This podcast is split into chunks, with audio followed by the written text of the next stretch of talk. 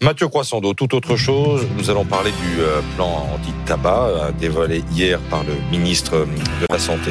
Euh, on se dit que d'abord ça va devenir un luxe de fumer. Hein. Oui, parce que c'est un peu haro sur les déjà fumeurs avec deux axes. Hein. Euh, frapper au porte-monnaie en augmentant euh, le prix euh, des cigarettes. Le prix plancher sera progressivement euh, porté à 13 euros d'ici euh, début euh, 2027 avec une première étape à 12 euros euh, en 2025. Enfin, donc, donc 2025. Donc l'année prochaine, les prix ne changent pas. Alors, si les prix ont changé, parce que l'effet de l'inflation va faire augmenter euh, On est- le, on a le- combien là sur un paquet de cigarettes? Bah, il y a un paquet de cigarettes peut coûter 11 11,50 euros, mais le prix plancher est à 10,50, quelque chose comme ça.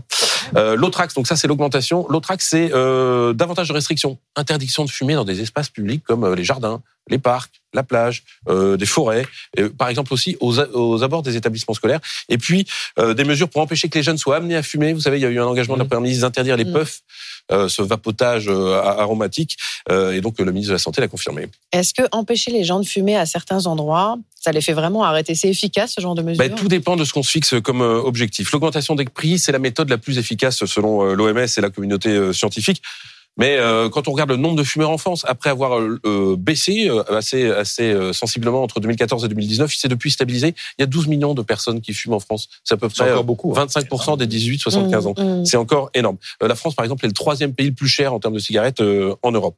Et puis l'augmentation, euh, je vous l'ai dit, elle est en pente douce parce que l'effet de l'inflation va faire mécaniquement augmenter euh, le, le- le prix des, des cigarettes. Donc les associations trouvent que c'est un peu euh, trop doux.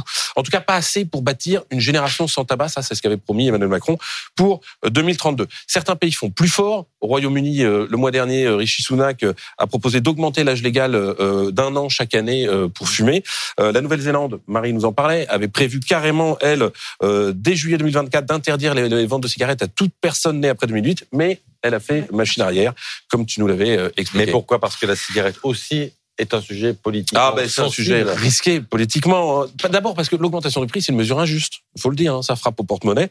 Or on fume davantage quand on est non diplômé que diplômé, quand on est dans un foyer modeste que dans un foyer aisé, et quand on est au chômage que quand on est occupé. Donc ce haro sur les fumeurs, c'est d'abord un haro sur les fumeurs pauvres, parce que les riches pourront toujours s'acheter Ouais, des sauf, paquets. on- sauf que, quand- enfin, pour avoir été fumeuse, on essaie d'acheter des cigarettes ailleurs qu'en France.